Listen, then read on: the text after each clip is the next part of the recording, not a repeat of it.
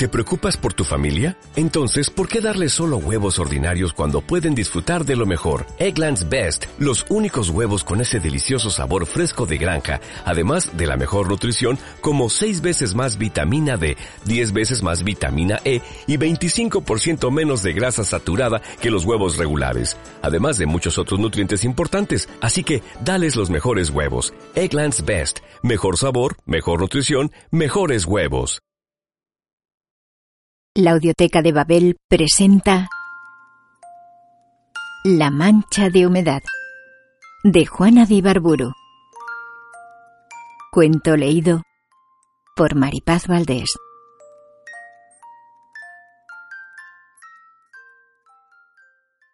Hace algunos años, en los pueblos del interior del país, no se conocía el empapelado de las paredes. Era este un lujo reservado apenas para alguna casa importante, como el despacho del jefe de policía o la sala de alguna vieja y rica dama de campanillas. No existía el empapelado, pero sí la humedad sobre los muros pintados a la cal. Para descubrir cosas y soñar con ellas, da lo mismo.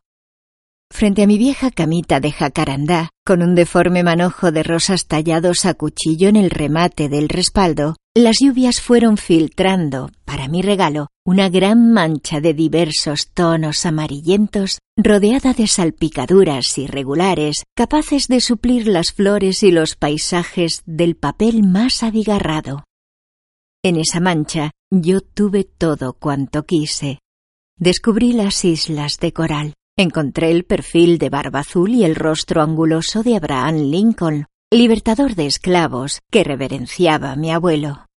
Tuve el collar de lágrimas de Arminda, el caballo de Blanca Flor y la gallina que pone los huevos de oro. Vi el tricornio de Napoleón, la cabra que amamantó a desdichado de Brabante y montañas echando humo de las pipas de cristal que fuman sus gigantes o sus enanos. Todo lo que oía o adivinaba cobraba vida en mi mancha de humedad y me daba su tumulto o sus líneas. Cuando mi madre venía a despertarme todas las mañanas, generalmente ya me encontraba con los ojos abiertos, haciendo mis descubrimientos maravillosos. Yo le decía con las pupilas brillantes, tomándole las manos. Mamita, mira aquel gran río que baja por la pared. ¡Cuántos árboles en sus orillas! Tal vez sea el Amazonas. Escucha, mamita, cómo chillan los monos y cómo gritan los guacamayos. Ella me miraba espantada. Pero es que estás dormida con los ojos abiertos, mi tesoro. Oh, Dios mío, esta criatura no tiene bien su cabeza, Juan Luis.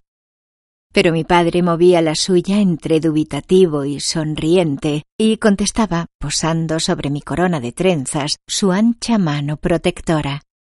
No te preocupes, Isabel. Tiene mucha imaginación, eso es todo. Y yo seguía viendo en la pared manchada por la humedad del invierno cuanto apetecía mi imaginación. Duendes y rosas, ríos y negros, mundos y cielos. Una tarde, sin embargo, me encontré dentro de mi cuarto a Django, el pintor, Tenía un gran balde lleno de cal y un pincel grueso como un puño de hombre que introducía en el balde y pasaba luego concienzudamente por la pared dejándola inmaculada. Fue esto en los primeros días de mi iniciación escolar. Regresaba del colegio con mi cartera de charol llena de migajas de bizcochos y lápices despuntados. De pie, en el umbral del cuarto, contemplé un instante, atónita, casi sin respirar, la obra de Yango, que para mí tenía toda la magnitud de un desastre. Mi mancha de humedad había desaparecido, y con ella mi universo. Ya no tendría más ríos ni selvas. Inflexible como la fatalidad, Yango me había desposeído de mi mundo. Algo, una sorda rebelión, empezó a fermentar en mi pecho como burbuja que, creciendo, iba a ahogarme, fue de incubación rápida cual las tormentas del trópico.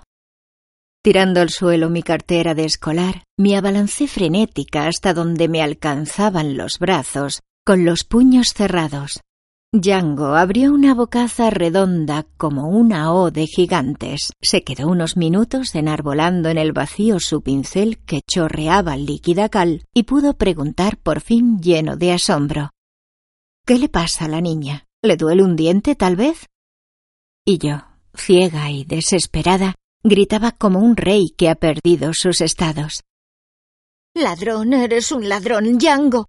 No te lo perdonaré nunca ni a papá ni a mamá que te lo mandaron. ¿Qué voy a hacer ahora cuando me despierte temprano o cuando tía Fernanda me obligue a dormir la siesta? Bruto, odioso, me has robado mis países llenos de gente y de animales. Te odio, te odio, los odio a todos. El buen hombre no podía comprender aquel chaparrón de llanto y palabras irritadas. Yo me tiré de bruces sobre la cama a sollozar tan desconsoladamente como solo he llorado después, cuando la vida, como Yango el pintor, me ha ido robando todos mis sueños. Tan desconsolada e inútilmente. Porque ninguna lágrima rescata el mundo que se pierde, ni el sueño que se desvanece. Ay, yo lo sé bien.